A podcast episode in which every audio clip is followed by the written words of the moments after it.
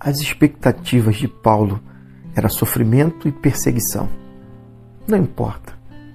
As circunstâncias que ele estava inserido, a fé, a convicção em Cristo, a certeza da salvação, a certeza de estar cumprindo o propósito do Pai, fazia com que todas as possíveis circunstâncias difíceis o fizesse é dizer o seguinte: não importa, não importa, mas isso pouco importa.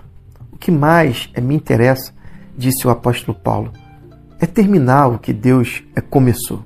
A tarefa é de que o Senhor Jesus é, me incumbiu fazer que todos com os quais me encontre tomem conhecimento da extraordinária graça de Deus.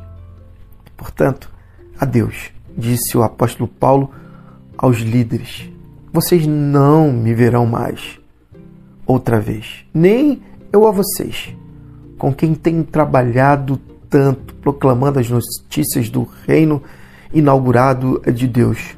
Fiz o melhor que pude por vocês. Dei tudo de mim e não escondi nada do que era a vontade de Deus para vocês. Agora é com vocês. Fiquem firmes por vocês mesmos e pela comunidade. O Espírito Santo os responsabiliza agora por essas ovelhas, que são povo de Deus. Vocês têm o dever de guardá-las e protegê-las. O próprio Deus considerou que valia a pena morrer por elas. Sei que assim que eu partir, lobos ferozes aparecerão para atacar o rebanho. Homens de suas fileiras que torcerão as palavras para seduzir os discípulos a segui-los, em vez de seguir a Cristo. Por isso, fiquem atentos. Lembre-se é desses três anos nos quais velei por vocês sem desistir, derramando meu coração por todos vocês. Agora me entrego a Deus, ao nosso Deus maravilhoso, cuja palavra poderá moldar vocês para que sejam o que Ele quer e conceder a vocês tudo de que precisem nesta comunidade de santos amigos. Vocês bem sabem que nunca fiz questão de riqueza ou de vestido bom e do melhor. Com estas mãos limpas, cuidei das necessidades básicas, minhas e dos que trabalharam comigo. Em tudo que fiz, demonstrei a vocês que é preciso trabalhar a favor dos fracos, não explorá-los. Vocês não estarão errando se guardarem a lembrança daquilo que o Senhor disse. Vocês são mais felizes dando que recebendo.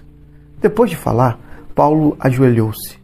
Os outros fizeram o mesmo e todos oraram.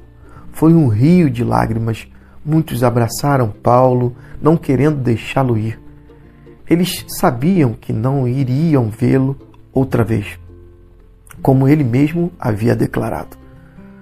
Com muita dor no coração, eles o acompanharam até o navio. Não importa. Essa era a convicção que nutria o coração de Paulo, a certeza que a fé que ele abraçara era a fé que o introduzia a um relacionamento íntimo e interno com o Pai. Eu não sei qual a situação que você está é, vivendo nesse momento, mas tenha certeza que a presença de Deus na sua vida, a convicção de que você é filho de Deus, amado Pai, vai nutrir o teu coração de tal forma que você vai dizer: não importa. E que Deus te abençoe.